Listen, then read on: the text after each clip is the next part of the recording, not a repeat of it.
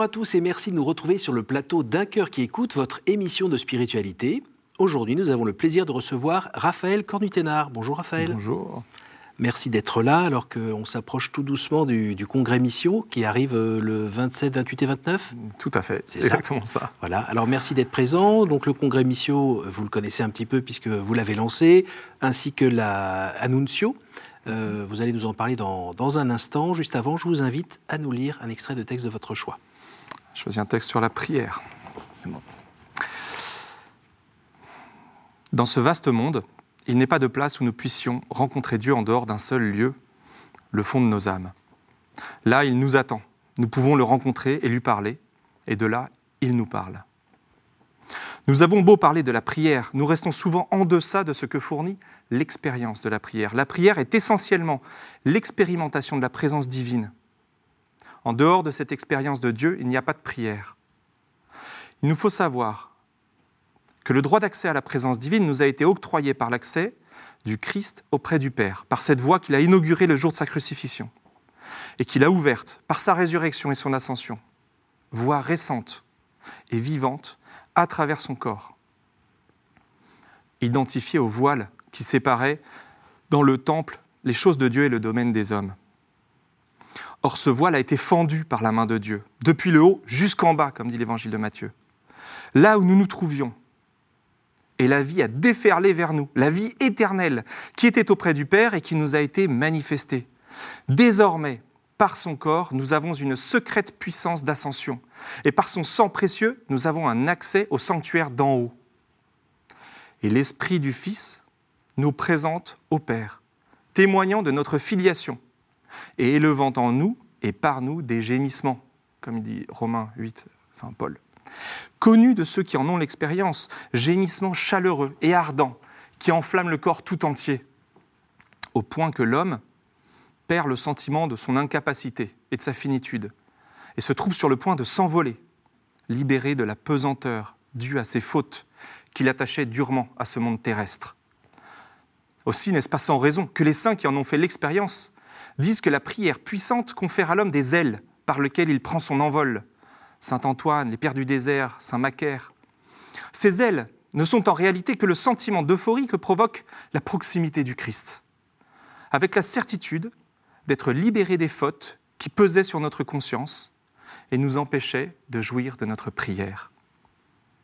Au contact de l'Esprit, la prière ardente procure, dans l'instant, une expérience de mort au péché, de résurrection par l'Esprit, d'ascension secrète partiel, ponctuel, et suivi de l'accès auprès du Père avec l'assurance de celui qui nous présente à son propre Père, marqué par son sang, entièrement enveloppé de sa grâce, qui ne laisse rien voir de notre iniquité. Ce que nous dit Saint Paul de l'accès auprès du Père, du privilège de s'approcher et de contempler l'essence invisible, eh bien c'est l'héritage du Fils unique, distribué à tous les fils, avec l'abondance d'une bonne mesure, tassée, secouée, débordante, comme dit Luc, chapitre 6. Ce qu'a vécu Saint Paul nous a été accordé. Nous l'attestons, et notre conscience en témoigne. Et nous avons à l'appui le témoignage du disciple que Jésus aimait. Et notre communion à nous est avec le Père et avec son Fils Jésus-Christ cette communion de vie et d'amour dans la chaude prière de l'Esprit, qui nous prend dans sa mouvance pour supprimer un moment, un court moment, notre opacité, en vue de nous faire sentir, toucher et voir ce qui est invisible. Telle est la joie qui a rempli le cœur du disciple bien-aimé et qu'il a voulu nous communiquer pour parfaire notre participation au riche héritage du bien-aimé. De qui est ce texte C'est du père Mata Mesquine qui est... qui est un moine orthodoxe qui a vécu euh, au siècle dernier. On pourrait croire que c'est un père du désert qui parle. C'est un, moine qui a été le, supérieur du couvent Saint-Macaire en, Égypte. C'est un moine copte euh, qui, euh, qui a des écrits d'une... Enfin, je trouve qu'il écrit avec à la fois profonde vie mystique, il nous mmh. introduit dans la vie mystique, mais avec une façon d'écrire hyper contemporaine. On comprend tout. voilà. alors c'est un texte un peu lourd, un peu chargé, mais, mais qui me parle parce que je trouve qu'aujourd'hui, on, a besoin de redécouvrir ce que c'est que la vie mystique, l'union à Dieu cette union euh, dont parlent beaucoup de, grands saints, mais, mais euh, qu'aujourd'hui on a souvent, et moi le premier j'ai souvent eu et j'ai souvent encore, une relation à Dieu qui est cérébrale, qui est, ou alors qui est culturelle. euh, combien de fois on va à la messe comme au spectacle? Et c'est pas un spectacle où il y a un spectacle au cœur, on est tous spectateurs, et on est tous acteurs, pardon. Je- je- je- vous voyez, quand on écoute le sermon, avec la bonne position qui donne l'impression qu'on est bien à l'écoute du sermon et qu'on pense complètement à autre chose, euh, et, mais qu'on garde la bonne attitude. Nous sommes des acteurs, on est tous comédiens. Et là, il nous réintroduit euh, dans ce que c'est que la prière, la prière du cœur. Alors dites-moi, est-ce que cette descente au fond de son cœur, au fond de son âme pour retrouver Dieu, vous l'avez déjà expérimenté Oui. Quand? Où? Alors, c'est euh, ma, toute première expérience, il y a une vingtaine d'années, ça ne me rajeunit pas, et, et c'était en Terre Sainte. Euh, je suis allé là-bas bah, par euh, souci culturel, j'étais catholique. Voilà. Puis en fait, j'ai participé à un pèlerinage, un beau groupe, il doit être 80. et puis, on, marche, voilà, on a marché un peu dans le désert, et puis ensuite, on est arrivé au bord du lac de Tibériade, et c'est là que, bah, pour moi, il y a, eu un, un moment, une fulgurance, je sais pas, une, euh, je me suis retrouvé là, euh, curieux d'aller voir à quoi ressemblait ce lac de Tibériade. Puis, euh, puis au bord du lac, euh, le Seigneur m'a foudroyé. Je me suis retrouvé le cœur saisi par, par la présence de Dieu qui était là. Et comme si le royaume s'ouvrait et, que je touchais du doigt la présence de Dieu. C'était le soleil, ça, qui tapait un peu fort, non? Non, ça allait très bien. J'étais même pas fatigué. C'était une émotion brute qui, qui jaillissait. aviez de quel âge? part. 22 ans. 22 ans. Pas de mots? Pas de mots sur le moment. euh, non, pas de mots. Mais les mots sont venus ensuite. Je suis resté en Terre Sainte. Et là, euh, avec le groupe, on a parcouru euh, Nazareth, Bethléem, tout ça. Enfin voilà. Et puis, euh, Avec toujours le même feu avec un feu qui, qui s'approfondissait à Nazareth. Je ne sais pas pourquoi là, j'ai découvert que j'étais pécheur et, et j'ai vu l'étendue de mon péché. Ma première confession a été, c'était là-bas. Et puis, puis, enfin, vécu avec le cœur, parce que il y a une chose de, de- de la foi cérébrale et puis une autre qui est la foi avec le cœur. Ensuite, euh, j'ai laissé le groupe repartir en France et je suis resté en Terre Sainte. Je voulais continuer à découvrir. Je suis parti euh, dans le Sinaï. Et là, dans le Sinaï, c'était la, deuxième très grande étape. Vous avez 3-4 jours que j'avais rien bouffé parce que euh, une expérience spirituelle comme ça, on, est, on, est, on est saisi. Et puis, on n'a plus faim, on oublie. je priais le rosaire, ça me suffisait. Bon. Puis, au bout de trois jours de stop, de dormir sur des plages et tout, je me retrouve au pied du mont Moïse. Et là, je dis, c'est où le mont Moïse? Alors, je pose mon sac au monastère, à Sainte-Catherine, et puis je, dis, c'est où? Je veux le voir, quoi. Et puis, on me dit, c'est là, c'est là, c'est là. Et en fait, malgré moi, et sans trop le savoir, je me retrouve à 2 heures de l'après-midi, 50 degrés à l'ombre, en train de monter les marches euh, qui permettent de monter en haut. Bon, je finis ma gourde à la moitié des marches, j'arrive en haut, je, m'écrase de fatigue, je m'endors en fait, et puis euh, je me réveille, il est 5 heures de l'après-midi, euh, et heureusement j'avais de l'eau, puis en fait j'avais une faim, mais comme j'avais jamais eu faim de ma vie, quoi. Et là, euh, je, bon, bah, comme je savais qu'il est 5 heures de l'après-midi, 6 heures de l'après-midi, les gens ne dorment pas, c'est interdit de dormir là-haut, donc je savais que personne ne monterait ce soir-là. Donc je sors mes aquarelles et puis je commence à peindre en me disant faut tuer un peu le temps. Puis j'ai tellement faim. Bon, euh, et je suis en train de peindre une aquarelle devant ce paysage somptueux, enfin du Mont Sinaï. On voit, euh, on voit le désert. Et là il y a une voix qui crie Raphaël, C'était Élie, normalement Raphaël. Puis je, je me retourne, il y avait quelqu'un qui m'appelait. Bon. Et puis il me dit euh, non non c'est pas toi que j'appelais pardon. Je, euh, je dis si si. Alors je vais le voir, je lui dis mais pourquoi est-ce que vous m'appelez euh, Et le, le- le gars me dit bah on était, enfin je dis qu'est-ce que vous faites là quoi? Il n'y a rien à faire là, vous n'avez pas le droit de dormir là-haut. Je fais le flic. Et puis il me dit, euh, notre responsable de groupe, on devait monter à 5h du mat comme prévu. Puis en fait, il a dit, non, non, faut monter ce soir, faut monter ce soir. Alors euh, on est monté ce soir, je ne sais pas trop pourquoi. Je lui dis, moi je sais pourquoi vous êtes là ce soir. Vous avez apporté de quoi dîner? Je dis, oh, gloire à toi Seigneur qui me livre un dîner euh, Tu me là-haut, connais en haut du mont Sinaï. J'avais tellement faim. Et il me dit, oui, oui, mais pardon, je suis, voilà, on est un groupe, mais en fait on est un groupe catholique, euh, et pas vu que je l'étais aussi, il était un peu gêné de le dire, comme on l'est, comme ça. Et puis, donc on va d'abord avoir la messe. La messe est célébrée, j'entends la parole de Dieu, puis, je- puis l'Eucharistie arrive, et puis j'avais plus faim. Et comme si le Seigneur ce jour-là m'a fait comprendre que la vraie nourriture, c'était sa parole, c'était son Eucharistie. Il y avait quelque chose de physique euh, extraordinaire. Ça a été un peu la- la deuxième étape. Mais vous en aviez Et, euh, besoin justement de ce côté un peu euh, physique, incarné, Ah charnel? bah, ouais, mais je, je pense que enfin en tout cas dans mon itinéraire, ça, ça, il y a- effectivement, il y a un avant-après, cette, cette expérience de Dieu qui me Mhm. rejoint euh, ici aujourd'hui, c'est plus, il est plus perché sur une autre planète, et puis il y a cette expérience de Dieu qui en plus me nourrit, ce Dieu, ce Dieu Père qui nous aime et qui n'a qu'une envie, c'est qu'on soit heureux, quoi, qui n'a qu'un seul désir. Son projet, c'est notre bonheur, euh, dans l'union avec lui. Et, euh, Mais vous le recherchiez avant en particulier ou pas? Ah, mais alors pas trop, non. Non. Non, non, non. Avant de partir là-bas, je cherchais Ouais. pas trop. Non, non, non. J'aimais bien faire la fête. J'avais un ami prêtre qui, qui j'aidais. Euh, On a monté, il m'a demandé de l'aider à monter une messe de jeunes. Alors j'avais monté une chorale gospel et on chantait, on mettait des os de temps en temps, on chantait derrière l'hôtel, que des athées, des agnostiques. Enfin, c'était une super chorale. Et vous étiez du- d'une famille euh, catho? Oui, ouais, ouais, ouais, j'étais une famille catho. Catho culturelle ou? Catho, euh, non, non, euh, plutôt pratiquante, euh, mais puis voilà, mais, mais, mais la foi, euh, chez nous, c'était un peu comme l'amour, il y avait une forme de pudeur, on n'en parle pas trop, et puis, euh, puis, euh, puis voilà, puis c'est mon itinéraire, j'étais rentré dans l'adolescence, j'avais un peu lâché toute pratique religieuse, et, et les parents n'obligeaient pas, les parents euh, vraiment accompagnaient sans obliger, et, et puis on, on- on est, voilà, donc c'était un terreau plutôt catho, mais pas pratiquant. Et, Et puis en, vivant tout ça, il n'y a pas une partie de votre cerveau un peu cartésien qui s'est dit euh, waouh, euh, euh, il y a plus d'oxygène ici qu'ailleurs ou, ou bien il n'y a pas eu du tout cette, euh, on va dire, mise à distance critique euh, Non, Ça vous a tellement pris de A à Z Je sais pas, euh, vous rencontrez. trop euh, connaturel, en fait Vous êtes célibataire à 22 ans, vous rencontrez une femme extraordinaire, sublime, vous n'avez pas l'esprit qui vous dit Mais c'est bizarre quand même, peut-être que je la trouve jolie parce que ceci. Non, elle est belle parce qu'elle est belle. C'était un coup de foudre. le- le- Dieu m'a voilà, il, il m'a perfor- je sais pas, il m'a percuté. Alors, je pense que le désert a contribué. Euh, on a marché pendant 4-5 jours dans le désert avant. euh, et le désert, ça vous nettoie intérieurement. Le désert, ça vous travaille. Mm. Ça vous ramène à l'essentiel. On lâche la montre, on, on lâche euh, le- la notion de temps et devient plus incarné. Mhm. Et je pense que, bien, bien au contraire, quand j'ai fait cette expérience de Dieu, j'étais revenu à, à- à moi-même. Et donc je pense que j'étais vraiment libre. C'est- euh, on a souvent tendance, euh, voilà, peut-être à aller chercher euh, nos repères. Et nos repères, et- et est-ce que c'est vraiment des repères justes aujourd'hui dans la société dans laquelle on vit, de vitesse, de bruit, de- d'image? En fait, on est en permanence pollué.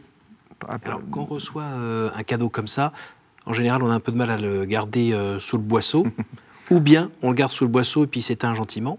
Euh, vous avez fait quoi?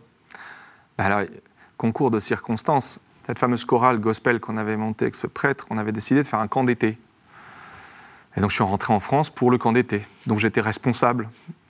Ah, Ils ont dû rien comprendre, les gars. Alors d'abord, ouais, cet ami prêtre m'a pas reconnu, mais il était heureux, hein, bon, de me voir comme ça. Mais... Et après un mois et demi en Terre Sainte, euh, en, itinérance, là, je suis revenu là, j'avais qu'une envie, c'était de partager ce que j'avais vécu. Et, ce camp gospel s'est transformé en camp d'évangélisation, on allait chanter sur les plages. Il y en avait quelques-uns dans, dans le groupe qui, avaient une foi quand même assez forte, ce, ce prêtre était très missionnaire. Donc en fait, ça s'est transformé en camp d'évangélisation. Et durant ce camp, j'ai eu la grâce de voir euh, des jeunes qui étaient passés là, euh, nous écoutaient un peu, euh, pas du tout du, du- même du milieu social ou de la, de culture catholique, et qui euh, ont été interpellés, on a discuté, j'ai discuté avec eux, puis après d'autres jeunes ont discuté avec eux, puis, puis ils nous ont suivis pour prier avec nous, et pendant ce temps de prière le soir, ils ont fait la même expérience que moi en Terre Sainte. Et là, j'ai compris euh, d'abord à quel point je devais être un gros boulet avant pour avoir besoin d'aller jusqu'en Terre Sainte pour rencontrer, pour me laisser saisir par Dieu, mais euh, aussi qu'on pouvait contribuer à notre mesure à ce que d'autres personnes fassent cette expérience de Dieu. Ça veut dire qu'on n'est pas obligé de se faire un bac plus 12 en théologie euh, pour annoncer la bonne nouvelle?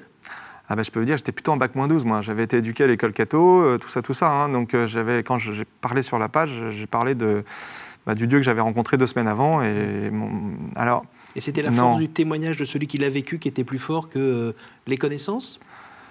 Comment vous le relisez un- aujourd'hui? un certain- alors, j'ai un souvenir, ah, c'était il y a 20 ans, mais euh, ce que je relis à travers mes expériences, parce que depuis, ce que ça a suscité chez moi, Mm.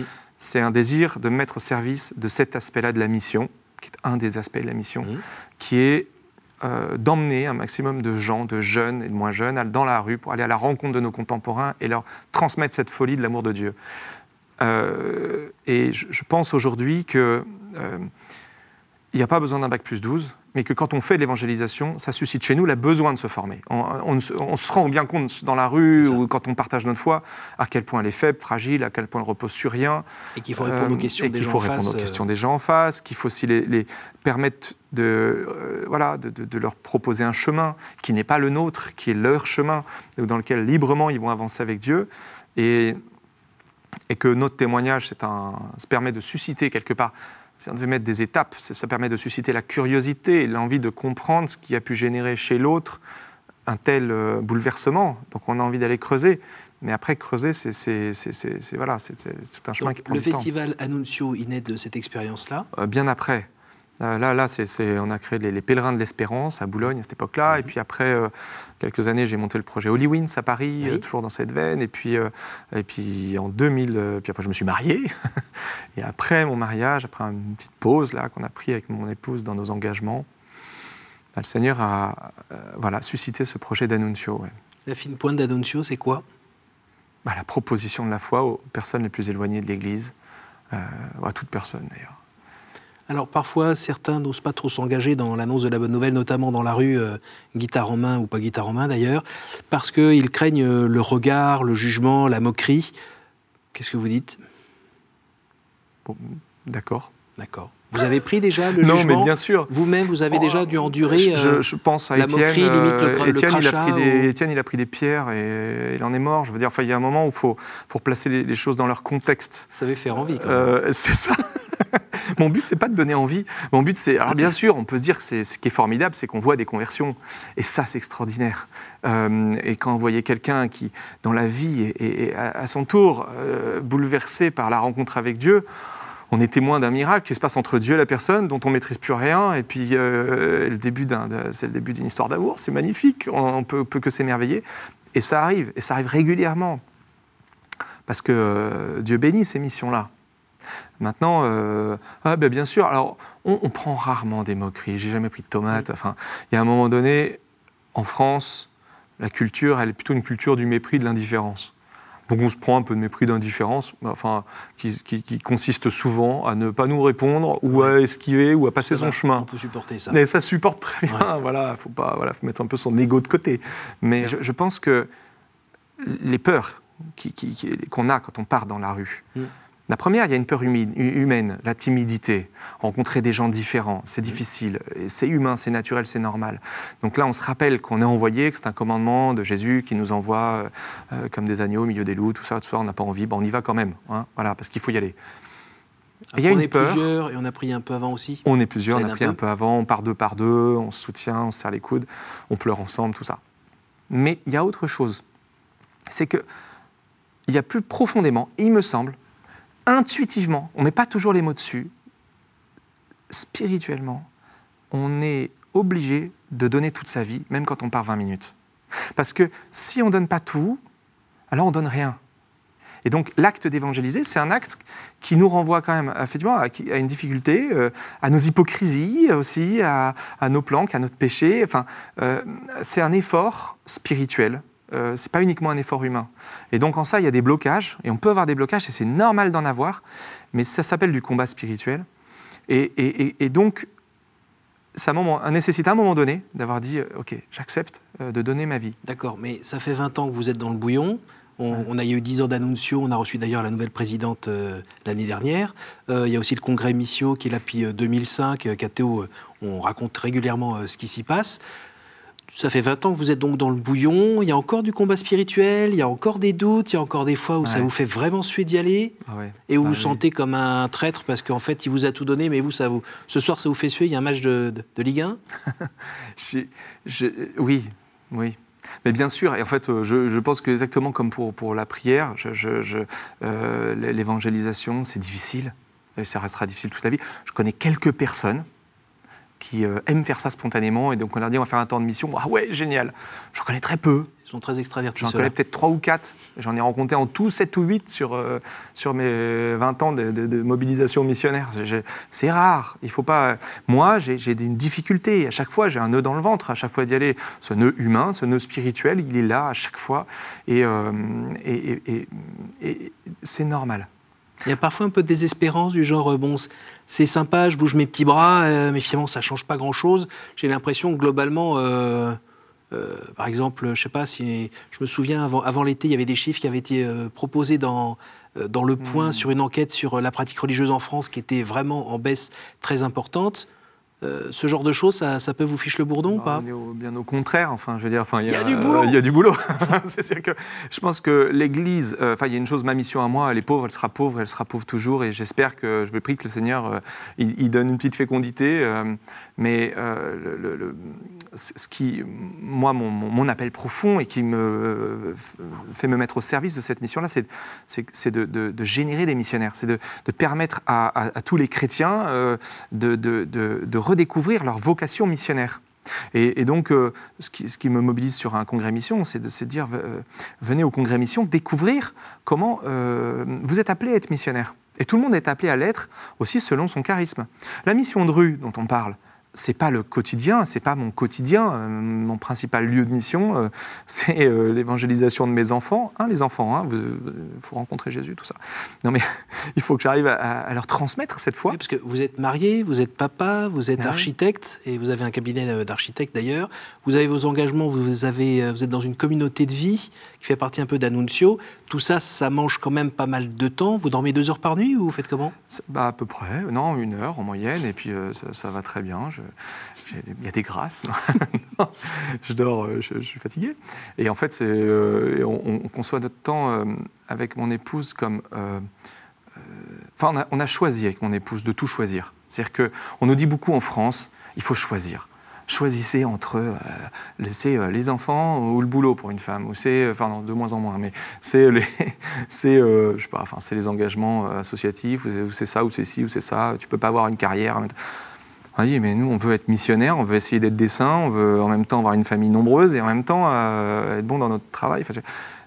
Et on a décidé de tout choisir. Alors après, on rame, on galère. Ça exige plusieurs choses. C'est d'abord euh, d'essayer de lutter en, nous hein, et euh, entre nous contre cette, culture du loisir. Vous savez, c'est la culture qui consiste à dire qu'en fait, mon, le confort, c'est-à-dire que le confort est une notion supérieure aujourd'hui. Mais le confort, c'est croire que euh, notre bonheur se trouve dans le bien matériel, en fait. Parce que si notre bonheur se trouve dans le confort, ça veut dire dans euh, une maison confortable, c'est des biens matériels. Notre, bonheur à nous, il ne se trouve pas là. Il se trouve d'abord dans l'obéissance à la volonté du Père. Si on, décide ça, et on décide que ça va tout prendre, ben, on a fait un choix premier qui euh, bah, va virer pas mal de choses dans nos vies qui ne nous manquent pas du tout. À vous voir et à vous entendre, vous avez l'air très solide, tout va bien, on avance, ça marche. Euh, il y a des moments un peu de faiblesse, il y a des moments de... Bien sûr. Euh, non, mais il y a du combat dans, chacun, chacune des choses que je vous partage. Euh, le confort, c'est sûr que lutter contre... Là, il y a un truc qui manque dans ma main. Où est mon, mon téléphone, là, que je puisse aller... non, mais où on, est dans la vie de prière, c'est super dur, tenir la, la, vie de prière. On est convaincu d'une chose, c'est que euh, avec un quart d'heure, euh, vous, êtes, vous avez une vie chrétienne, un quart d'heure de prière quotidienne, vous gardez une vie à peu près chrétienne, enfin, j'en sais rien. Euh, oui, vous pouvez dire, voilà, une demi-heure, vous, commencez à avoir une vie qui se laisse un petit peu façonner, ou au moins se tourne vers Dieu tous les jours, et qui, en fait, à partir d'une heure, vous entrez dans un, la capacité d'avoir un dialogue avec Dieu. C'est-à-dire que le texte de prière dont je vous ai parlé, je pense que. un peu dans le fond. descendre, pour descendre, il faut prendre du temps. Et en fait, on est très avare de notre temps aujourd'hui, et, et, et qu'une heure, c'est le minimum. Euh, une heure et demie, vous commencez à entretenir un dialogue avec Dieu et avoir une vie mystique euh, d'une profondeur euh, à laquelle on aspire.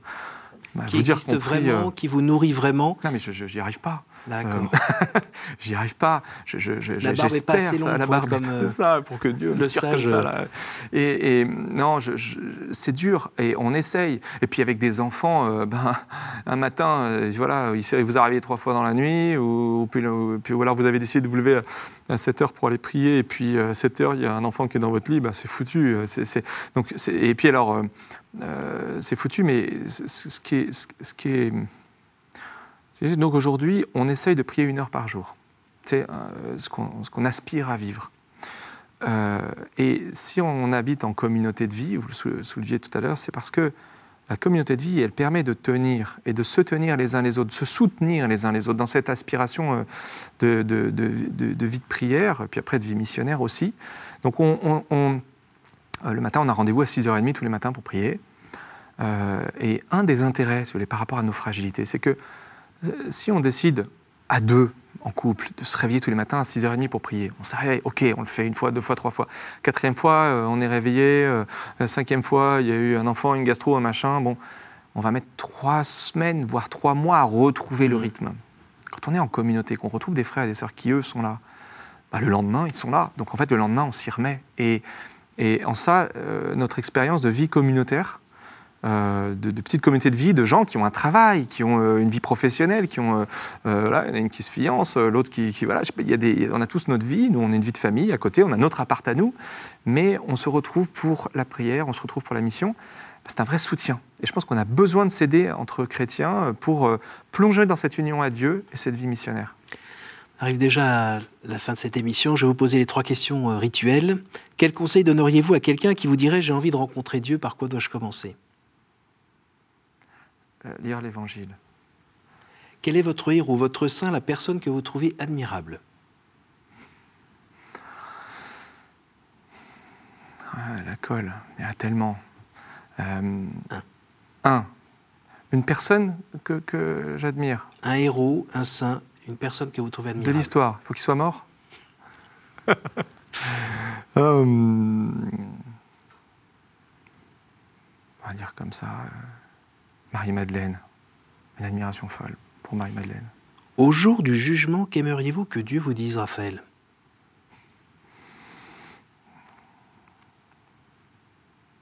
Passable. Dieu peut mieux faire, mais passable, ça veut dire, ça veut dire que ça passe. Merci Raphaël, merci d'être venu nous, partager euh, avec ce feu qui vous anime. Et puis, euh, ça avait peut-être 20 ans, mais cette rencontre, on sent qu'elle est encore bien présente dans votre cœur. Merci beaucoup. Et puis, donc, je, rappelle à, tous que le congrès Mission se tient ces 27, 28 et 29 septembre.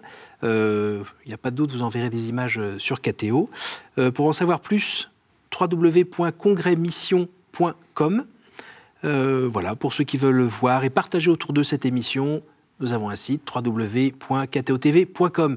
Merci à vous tous pour votre fidélité et à la semaine prochaine.